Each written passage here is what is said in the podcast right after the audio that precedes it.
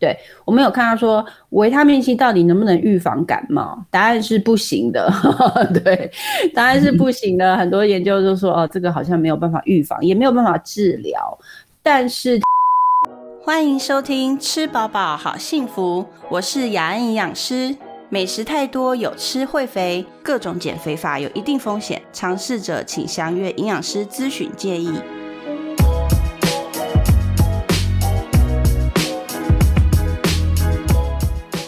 大家好，欢迎收听今天的吃饱饱好幸福。那我们一样请到那个功能性医学的营养师玉涵，玉涵营养师欢迎你。Hello，大家好，我是玉涵。那我记得玉涵自我介绍之前自我介绍的时候，他因为大家不认识他，然后他就说我就是那个。冬天你要穿很多衣服的那个御寒的御寒，对我好久没有用这种方式介绍我自己，超好记的，超好记的。对对，我之前都会跟大家讲说，就是如果你怕记不得我名字的话，就想到冬天很冷会需要御寒。对，但字不是那个这样写啦，字是字是另外这样写，不是不是那个余生的御寒这样子。真的。OK，我们今天呢要来聊一聊，就是降级啊，然后解禁了。以后，那可能现在有些人也要打疫苗，然后嗯就是想说，哎，我到底是不是除了一直洗手啊，然后保持社交距离，我还需要注意一些什么，才不会变成那个免疫力破口这样子？对，所以我们今天来聊一聊，就是在营养和生活方面有什么方式可以让你的免疫调节好一点。我们上次有讲到，就是免疫，你的免疫力呢，就是你身体里面有各种空军、陆军、海军不同的特种的部队，那他们需要很好的沟通协调这样子。那其实这跟营养素非常有关系，还有跟你的生活作息非常有关系。所以，我们今天要讲这些，到底我应该准备什么东西，尤其是可能。有一些你 现在是什么 A Z 打 A Z，就是年如果有症状是年轻人认证这样子。对，没错，那时候打完 A Z 也是超不舒服。真的，你有什么症状？我是年轻人，你是年轻人，你有什么症状？我那时候几乎就是第一天晚上回家的时候有点发烧，嗯，然后半夜就是几乎是就是一直在发寒这样子，嗯，然后隔天去上班的时候。就是基本上脑袋是宕机的状态，真的。我大概打完疫苗两天去上班，脑袋都在宕机。然后我记得打完疫苗隔天早上啊，然后我老板带我去就是诊所诊间，然后看一下就是我们要布置什么。然后他讲的就是很开心，然后我在他后面整个呈现放空状态。然后他一看到我的表情就嗯知道还在不舒服，然后就默默飘走。真的，他没有说赶快给你打个什么 B 抗或者营养针。之类的哦，没有没有，有我们在打疫苗的时候，就是老板有先发一些抗过敏的药物跟那个呃退烧药，先给我们备着，然后有需要再吃。对，嗯哼，对对对。但是其实这这段时间还蛮蛮多人，因为他们要打疫苗，就问我说：“那我应该要注意什么？”就除了就是我要备。备好那个退烧药之之之外，我应该注意什么吃的啊什么的？那其实第一个我都跟他们说，你水分一定要喝很足。哦，对对对，这真的很重要。对，因为代谢就是你身体在产生抗体的时候，你身体这些军队在作战，它。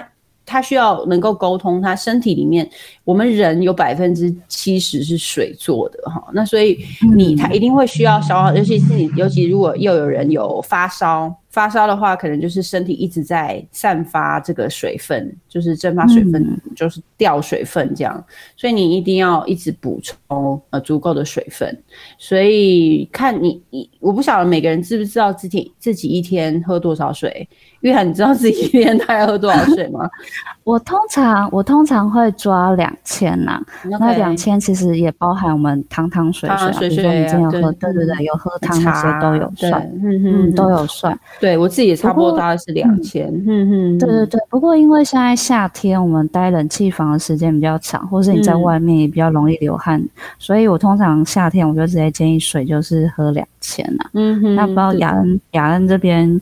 对啊，我也是，因为我我的杯子就是一个就一一一次装满就是三百三，然后我几乎一每一个小时我就起来装满一次，那我就是工作时间差不多就是八小时，或者每天坐在办公桌前面大概是八小时，所以至少都会装个八次。那嗯，一天大概就是两千多这样子。所以如果打疫苗前后。一前面一天跟后面两天，至少以我来说，我每天都是两千到两千五的话，我可能就已经一定要喝到三千左右，就是增加一点它的代谢。你就是喝多一点水，然后一直跑厕所没有关系，因为就是把应不应该就是留在身体的东西把它代谢掉。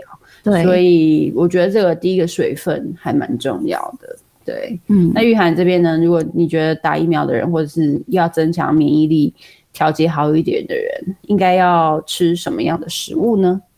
呃，其实就是纤维啦，要吃足够，就是像是全谷杂粮类的食物要吃的。为什么？为什么？嗯，因为全谷杂粮类的食物，它其实。跟白米比较起来，它有比较丰富的一些维生素，像是呃维生素 B 群啊、维生素 E 或是一些矿物质跟纤维等等。那其实我们身体在新陈代谢的过程中，像是维生素 B 群就很重要。嗯，对，那它可以帮助我们新陈代谢，然后增强我们的免疫系统。对，我会说就是呃打疫苗最重要的就是要让这个疫苗能够发挥作用嘛。那疫苗其实它有点像是让你的身体有点有种微感染的感觉，对，就是疫苗去模拟你身体被感染的时候的状态，然后你的免疫系统去辨认这个病毒，对对对。那当当你免疫系统要启动这些作用的时候，它需要很多的营养素。对，那如果你营养素不足的时候，你的免疫你你啊，你的营养素不足的时候，你的疫苗它就没办法好好发挥发挥效。对对对，之前我看到一个像好像是 PTT 吧，好像就是有那个有人解释啊，就是说因为有一些文组的人，就是嗯，我们有分文组跟理组，文组的人说疫苗怎么这么多种啊？就是有什么呃蛋白质疫苗什么。什么什么削弱疫苗，什么 mRNA，什么 AZ 呀，BNT，到底那么多种要干嘛？为什么差别那种东西？可以理组的人可以解释给我们听一下，这样子嘛？然后他就写说，我记得很好笑，他就写说，假设你就是有一个你你的你要让你的身体里面的细胞，然后去认识。刘德华这个人，假设刘德华进到你的身体里面，然后你要让他去认识刘德华这个人，然后你要打他，那所以疫苗就是呢，他们不是真的刘德华，那他可能有一些是戴面具的人。然后戴着刘德华的面具进来，然后有一些的他可能是呃，比如说综合刘德华，就长得很像，可是不是刘德华，就是他有不同结构的方式呢，去让你的身体认识这个刘德华长什么样子，这样子。可是他们通通都不是刘德华这样子，所以没错，先练习一下，等到遇到真的刘德华的时候，就让他戴口罩，你也认得出来。没错，没错，所以在你。你的让你的身体你的这个免疫细胞要聪明一点的状况下呢，你当然要就我刚刚讲免疫细胞就是你的部队嘛，那你要让每一个军人每一个。这个部队里面的这个小兵呢，都头好壮壮的状况下呢，他们需要很多的补给。就像以前我们，我不晓得大家有没有玩什么《三国志》啊，或者什么这些呃这种打仗的这些游戏。第一个人就是要有足够的军粮，对不对？没错。对我们的营养素呢，就是军粮。那刚刚那个玉涵讲的这些纤维值高的食物，尤其是全谷杂粮类的食物。它就含有很多的 B 群，那 B 群就是我们的军粮很重要的其中之一。那纤维它的重点就是可以让我们的肠胃道，刚上一集我们如果你有没有听的话，你现在赶快回去听上一集。对，肠道很重要，肠道很重要，因为很多免疫细胞的这个调节就是从肠道出去这样子。那所以。这个肠道呢要健康，它就是需要靠这些纤维素，就是膳食纤维。那膳食纤维主要就是以养这个我们这个肠道呃上面的这些好菌。那我们去养这些好菌，那好菌呢它的排泄物 才是 供给我们肠道就是这个细胞的这个营养，所以有一点像那种我不晓得小大家有没有记得小时候学那个生物还是科学自然科学那个小丑鱼跟海葵共生的那个道理。没错，我们就对，你就把那些这个对，因为我前几天才去那个水族馆，哦，去那个桃园的 X Park，我就一直想到哇，这就是我们的肠道跟 菌种的。那你一说，我觉得好像。对，但是我我觉得 X Park 的那个那个那个尼莫那些小丑鱼可以再养大一点吗？有一点小，对，没有啦，就是说，嗯。回归正题，就是我们的肠道里面的这些，等于是我们的肠道就是呃海葵，然后这些小丑鱼就是这个呃上面的菌虫，对，益益生菌，没错没错。然后他们需要互相共生，互相呃把互相的这个营养素呢补给，那这些菌虫呢才会呃这个我们的肠道才会。很完整，那该进来的才会进来，比如说营养素这些，然后该出去的才会在外面，比如说毒物啊、添加物这些我们身体不要的东西，它才会维持在呃这个肠道的的这个这个消化系统里面，然后跟着粪便一起排出，或者跟着尿液一起排出，是这样子。对，没错。所以第二点就是，除了水分之外，就是高纤维的食物，尤其是全谷杂粮类的食物。对。你哎，你昨天有吃到？你心你想想看，昨天有吃到什么全谷杂粮类的食物吗？我自己是有早上我有吃到那个全麦面包哦，地瓜，你有吃到地瓜？对对对，像这个其实蛮简单，你一天只要想想看，我有没有吃到？如果没有的话呢，怎么办呢？等一下，赶快去那个全家有卖那个黑鲜米、糙米那个，直接那个加热就可以吃了，好不好？那种呢，就是比较多糙米啊，比较多全谷米啊这些的食物呢，其实。呃，就可以是一个很好的纤维质的来源。OK，其实现在便利超商蛮多这类食物可以选择。对啊，现在很多健康食物了，不是以前我们只能在便利超商只能买什么泡面啊、零食啊。现在其实很多健康，就蔬菜啊，很多都有没错，毛豆啊。比较对对对，比较可惜的是，因为现在疫情的关系，所以超商本来有卖的热地瓜，现在都先收起了。哦，对啊，茶蛋那个茶叶蛋也没了。对，有点难过。没错，因为我是他的常客。真的哦。对啊，这地瓜真的很方便呢。对啊，不过它有它有那种冷藏的，就是哦，对对对，有那那个也可以。地瓜，对对对。地瓜那种，对微波的那种也可以。对对啊，而且现在你知道，那以前以前没有什么鸡胸肉，现在鸡胸肉我那天看 seven 超多的，五六种呢，真的 有那种一整块的，也有那种沙拉盒的。对啊，对啊，对啊，连就是只有鸡胸肉都有五六种，然后什么什么黑胡椒啊，什么那个什么。呃，rosemary 那时候 反正不同香香料，迷迭香都是什么的。然后我就是在看，我想要选哪一种，然后我就是去翻那个翻过来看那个营养营养标识，营养师。我觉得只有我觉得只有营养师会做这种事吧。谁会看这种东西啊？一般人可能就是哦，迷迭香好像不错，我就拿了，或者什么哦烟熏的，就看口味，你知道就拿了。可是我就觉得像这种包装的东西，我就特别要去看。它的含钠量，所以对，就是我觉得这也是食品加工业的为难。他们有时候可能为了食食物的保存，就必须要加比较多的比较多的盐啊调味。对对对对，然后或是。就是你看，你同样一排已经有五个那个鸡胸肉在这边，你怎么样让你的商品更突出？你只好去在它的口味或者它的那个调味里面去下功夫嘛，对啊。所以，嗯，就是大家如果有要买鸡胸肉，看一下钠含量好不好？然后有一些还真的蛮高的，一块好像就是四百。四百多毫克的钠还蛮可怕的。其实自己自己做鸡胸肉，我觉得也蛮方便，低温鸡胸。对啊，对啊，其实很方便，就是煎一下、烤一下，其实都很方便。对对对。哦，我们怎么讲到鸡胸了？对，怎么怎么从五谷杂粮讲到鸡胸肉？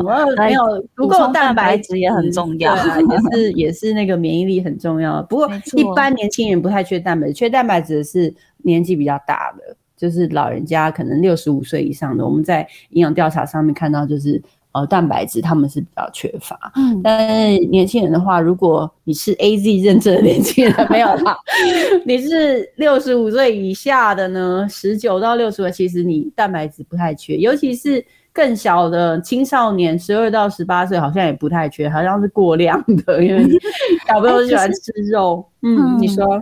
我我其实我们在诊所看到有不少年轻人，他蛋白质其实是不够的，然后也是有。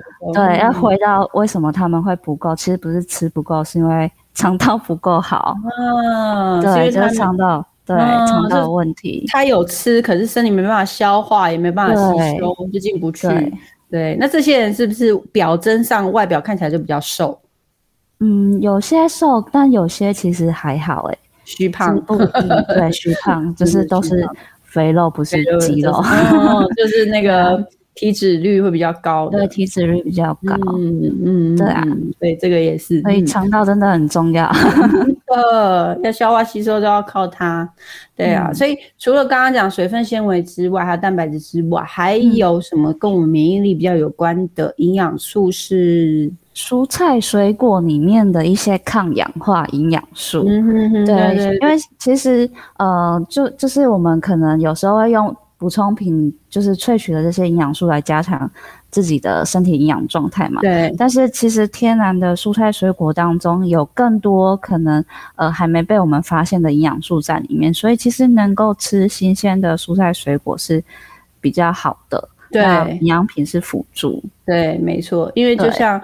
维他命，我们我们一般来说抗氧化的营养素就是 A、C、E 这三种，维他命 A、维他命 C、维他命 E。但是光维他命 A 它下面的这些类胡萝卜素啊、花青素啊，就非常 背不起来，太多了，太多了。刚光我们讲一个花青素，好像就有九百多种吧？没错，呃，光看英文名字，要想说为什么可以分这么细？没错，所以搞那么多，没错，它是没有办法，就是在一个。定剂或是一个胶囊里面就可以完全的呃把这些东西都浓缩在里面，所以我们还是会希望说，当然如果你想要补充一些维他命 C，这个是无可厚非，就是呃一些补充品这个是正常。但是平常有没有吃到各种颜色的蔬菜，尤其是蔬菜很重要，因为蔬菜它不会给你太多的糖分，但是水果会，而且我们水果非常好吃，常常就一下子就吃过量，所以。蔬菜为主，好，蔬菜各种颜色的，我在想应该是大家都要吃到。那我觉得台湾很幸运，就是我们有好多好多的蔬菜。没错，没错。其实台湾，嗯，其实，在台湾要吃到每天五种蔬菜的颜色，其实我觉得不难，不难哎，还蛮简单的。而且我又很喜欢像菇类啊什么的。对啊，这些都是蔬菜。对啊，海带、海藻。真的，然后海带，而且菇类可以放很久，就是真的都不怕坏，不用怕坏。对，然后瓜类的也很多，还有洋葱，对啊，洋葱啊这些的，其实葱姜葱，对，这些都很方便。我一个客户他在日本，然后他就是常常跟我咨询，然后他就说他吃蔬菜啊，他觉得日本的蔬菜都也都很少，因为他一个男生呢，他当然可能他在想料理的时候会。比较不知道怎么做料理，但是他会觉得说我的选择好少哦，就不像台湾，就是哦菜摊里面就很多很多的菜这样子，对啊，所以台湾人真的很幸福，所以赶快多吃蔬菜，而且大家好像觉得说蔬菜是很廉价的食物什么的，就如果你外食的话，其实很少会有足够的蔬菜。哦，对，就是其实买菜不算太贵，但是外食的蔬菜。通常都配蛮少的，就比较少。对，除非你就特别再点一个什么烫青菜，或者炒青菜，或是自助餐，才有比较有机会加到比较多蔬菜。对啊，对啊。其实外食是比较容易缺蔬菜的这一群人。没错，没错。所以很多像那些健康便当，比如说他们来做跟我们做做咨询，就说：“哎，我要怎么把这个便当变健康一点？”通常第一个就是加蔬菜类的食物。对，没错。而且绿色可能会是哦，它的成色什么，它的那个便当的菜色可能整个颜色色彩看起来不好看，我们就加很多红色啊，番茄、红萝卜啊，然后洋葱啊、菇啊什么，就让它看起来很丰富的时候，就其实就是你吃不同的植化素，我们植化素是抗氧化素，其实就会吃到了。对啊，所以蔬蔬菜这些水果这些的抗氧化还蛮重要。那如果其实我想补充一下，如果你想要在打疫苗呃前后多补充一些抗氧化素呃的营养素的话呢，可以，其实维他命 C 是可以。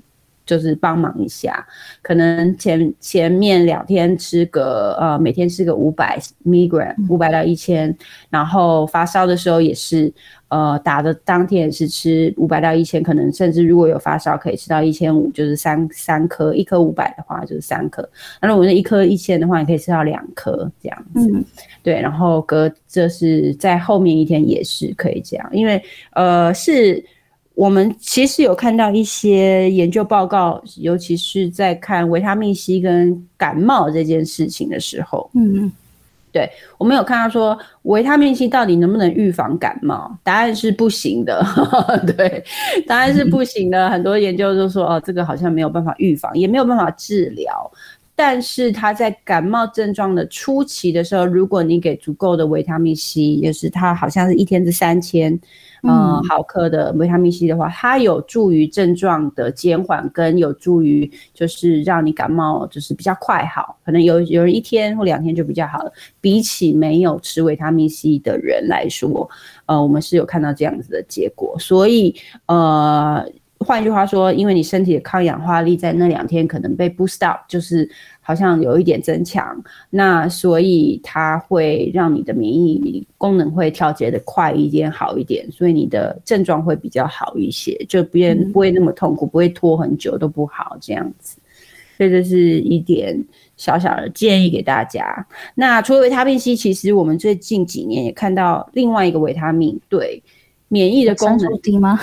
对，维生素 D，其实我大概在美国工作那时候，在 NYU，那是大概两千零六零七年的时候吧。那时候好憨哦，维他命 D，什么都用维他命 D，你知道吗？好像治百病，维他命 D 就可以写一本书，好几本书这样。对，治百病就大家都要用维他命 D 这样子。但是其实后来有很多更多的 RCT 研究，就是呃随 randomized control trial，中文很难讲哎，随机对照照实验，对，随机对照实验，就是有对照组跟实验组的那种 control 的，就是有特别控制环境的这种实验，然后发现维他命 D 呢，可能对一一样，它的功能跟维他命 C 刚刚讲的也有点像，就是。它在免疫的调节上，它有占有一席之地，所以像呃，在美国这次他们在治疗 COVID-19 的时候，就是这个。呃，新冠病毒的时候，他们有一些人就直接就是呃，医生就给维他命 D，在治疗的时候也给维他命 D。对，那像那时候是那个川普当总统的时候，他他被治疗的时候，他也用维他命 D。所以呃，维他命 D 的补充是是有对于本来就缺乏维他命 D 的人来说是有帮忙的。没错，所以这个是我们在研究上有看到。那你怎么知道你有没有缺乏呢？其实，呃，维他命 D 缺乏，除非是真的很严重，不然，呃，一般缺乏它的症状不太明显。其实直接抽血检查是最快的。对，然后我们又看到抽血检查，台湾人好像都缺都缺乏，对不对？对，虽然台湾就是日晒很够，但但因为大家也爱防晒啊，再加上。其实亚洲人他那个维生素 D 的受体，身体里面的维生素 D 受体变异的。比例比较高，所以就是相较之下，其实台湾人维生素 D 都蛮缺，包含我自己之前也是很缺。我也是，我 我抽血抽起来才二十几，哦，这样你还比我高。我记得我那时候怀孕的时候验出来才十一耶，啊 标准要三十以上。对，要三十以上了。对，所以我后来我后来就很认真晒太阳。那补充品我就是补充就是建议量。再高一点，我好像记得我建议量是四十四百 IU 嘛，对。然后我那时候就是补多一点，补到八百。然后我很小孩出生之后我很认真晒太阳，嗯。然后结果再去验十三，所以没有补起来。对，其实就是如果真的缺的话，还是要用剂量高一点来，要剂量高一点啊。对对对，因为我自己也是，就是呃。呃，我是二十几嘛，然后我现在补，因为我是今年好像四月多的时候抽血才知道二十几的，嗯，对，然后后来我这几个月我就我有我有维他命 D，然后是那个滴剂的，就是 liquid drop 的，它一滴哦就是四百 IU。对，那我一天大概可以就是三到四滴，就是快要到呃四四十六，大概快一千六到两千，对，IU 这样子去补，然后三个月后我再抽血再告诉大家 补起来 是有没有补起来，其实差不多啦，应该是我们在临床上看数据就是三个月，呃，你可能就可以补起来，那就是慢慢的呢再用平常呃吃吃东西的方式去补到。足够的维他命 D 这样子，那日晒的话呢？没错，日晒是有帮忙，但日晒要选对时间，对，要在正中午。正中午要晒多久？你知道吗？大概十五分钟吧。可是正中午那个太阳，谁想要晒十五分钟？等下就变中暑。对呀，对呀，所以大家还是要小心啊，就是。有一好没两好，就是你可能就是，哦，晒五分钟，然后就是要补个水啊，休息一下，然后再去晒五分钟。但是我觉得走走路这个晒晒太阳是有效，但是有实验就是研究是看到说，如果你是皮肤比较黑的人，嗯，那你对跟皮肤比较白的人来比起来的话，你因为这样子，呃，受呃呃接受到维他命 D 的。方就是维他命 D 可以转换的这个这个效率呢，会没有比较白的人来得好，对，所以也就是你比较黑的人的话，你可能就还要更晒更久，或者是真的是从饮食上可能要再多吃饮食。我们食物有哪些维他命 D 的食物？呃，如果是食物的话，它分两种啦。植物来的话，通常就是以前我们在上课的时候，老师都说你要吃干燥过的香菇。嗯。干燥过的香菇维生素 D 比较高。那如果食物的话，比如说像是鲑鱼啊、鸡蛋这些蛋白质类的食物，其实它们有就是也是有一定量的维生素 D。嗯哼哼，对，所以也就是说，你可能不是因为说要吃维他命 D 才去吃鸡蛋啊、香菇啊这些食物，只是因为你平常里面饮食里面就有这些食物的话，就是代表你有一个基本量会吃到。对，那如果你已经是不足的人，想大部分可能都是像我们这样不足的人，可能就要考虑，如果没有晒太阳，就是要营养补充品。对，其实我觉得有一个族群要特别提醒一下，真的要补，就是呃，还有在喂母奶的妈妈。嗯，对对对，因为妈妈可能顾小孩就也比较少出门，然后不会晒到太阳。那在家里因为喂母奶嘛，那小朋友也会。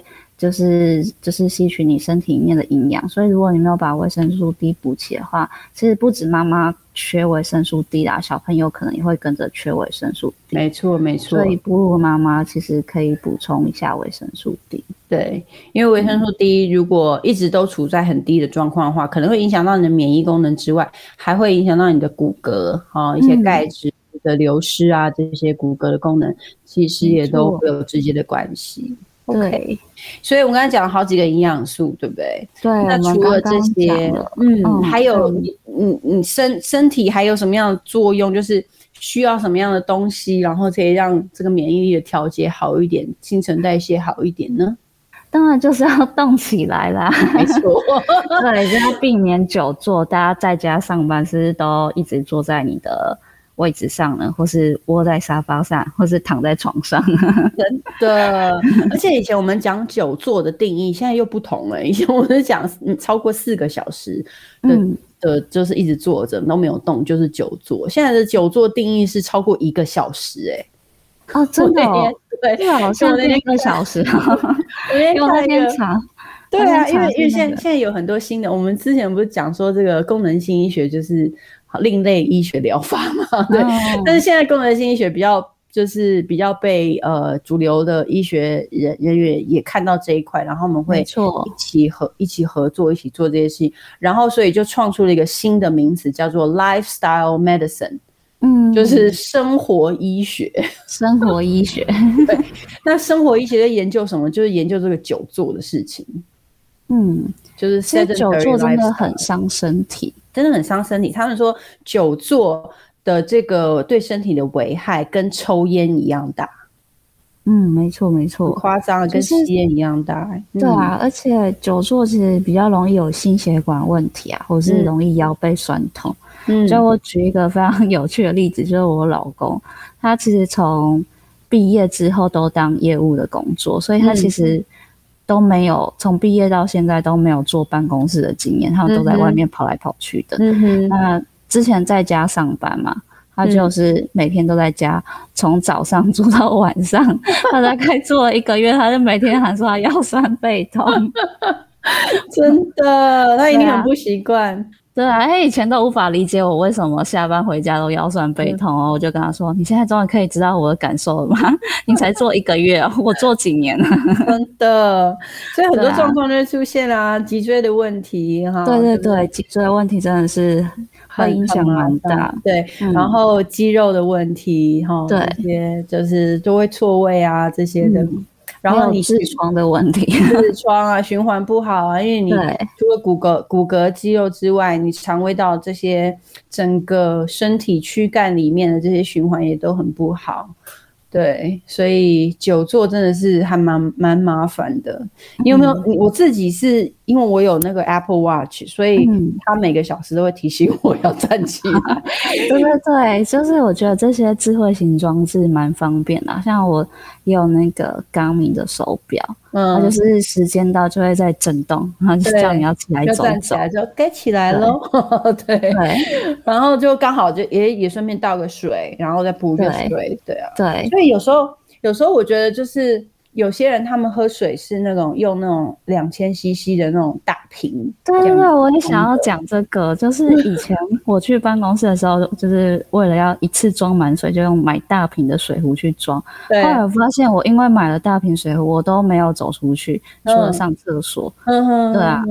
对啊，就就没有机会起来走了。没错，就是我现在都改用小杯子，喝完了再去装，所以其实就是离开位置的频率就变高了。对对对，所以我我我的我的就是只有三百三，就是对，就是想说哦，多几次可以走。不过有些人大他他喝大瓶的，他会起来一直上厕所的话，那其实也还好，就是每一个小时。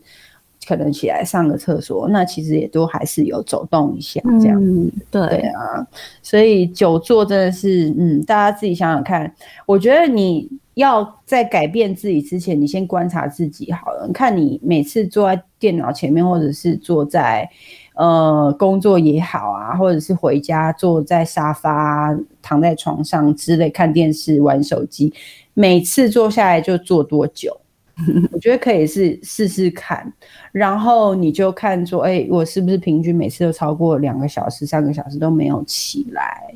那你可能就是久坐族的这一类，那你就小心了。你你有，如果你有在抽烟的话，你就 double 你的 risk。就是，那如果你没有抽烟的话，不好意思，你的对你健康的危害可能是跟吸烟者是一样的。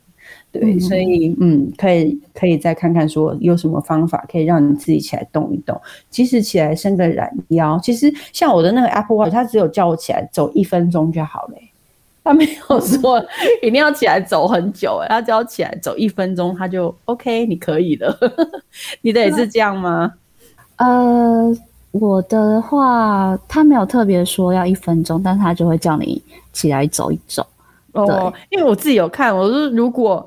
如果我只是比如说他叫我站起来，好，那我就站起来伸个懒腰，然后大概十秒嘛，然后我就坐下，然后他就没有跳吗？对，他不够哎，他需要我，我需要就是有真的走路这样子，所以至少要走路，然后这么严格，所以有时候我会不能敷衍他，不能敷衍呢。有时候我会就是在原地，然后一直在那边甩手。然后我甩手大概甩个呃三十秒，他就 OK 了。哦，对，对啊，还蛮妙。如果这样三十秒就可以。对对对对对，如果有那个听众朋友，你们的 Apple Watch 你有用这个功能的话，跟我分享一下，你是不是也是这样子？还是很多都按掉？我知道我的朋友就是哈，按掉按掉，什么叫我呼吸按掉？我觉得如果如果会就是已经会习惯性忽略你的那个智慧型装置的话，那你就要真的要再换个方法，要找放其他的方法。对对对，像是我觉得前阵子很流行的番番茄工作法，也许可以试试看啊，因为它就是让对啊，二十五分钟休息五分钟嘛，那你就是用五分钟的时间去个茶水间啊，上个厕所也可以。对啊，我也我也常常用这个，我就说，哎，番茄时间，然后就休息一下，然后就跑去打电动，然后就忘记回来，结果休息时间是跑去另外一个椅子打电动，这样 就更不好。没有啦，大家就是希望呢，自己先观察自己，然后希望大家可以找到自己的方法。所以，我们今天就是讲了一些，哎，如就是担心，如果担心自己免疫力是一个破口的话呢，可能要吃。水分啊，足够的水分、纤维啊，全谷杂粮类的食物啊，足够的蛋白质，然后抗氧化的蔬菜，尤其是蔬菜，然后维他命 D，跟最后避免久坐这样子。希望对这些呢，能帮忙大家度过这个打疫苗的时期，然后大家都能维持好的健康。那我们最后谢谢玉涵跟我们聊这么多，那希望下次。还有什么好玩的功能性的案例、功能性医学的案例，再来跟我们聊。好啊，好啊，之后我们再找更多有趣的题目来聊。对啊，可能大家会更更想知道，哎，功能性医学到底是玄妙之处在哪里？这样 玄妙之处。OK，谢谢玉涵。好哦，好哦，谢谢雅恩。好，拜拜。如果你喜欢我们的节目，记得按下订阅，才能收到最新一集的消息哦。另外，要请爱护我们的听众帮帮忙。如果你使用的是 iPhone，也就是 Apple Podcast 的话，请帮我们按下五颗星，或者是留言告诉我们你为什么喜欢这个节目。为了谢谢大家的帮忙，我会在每个月抽出一名留言的听众，提供免费的个人营养咨询给这位支持我们的朋友。最后，再我提醒大家一次，别忘了订阅和给五颗星哦。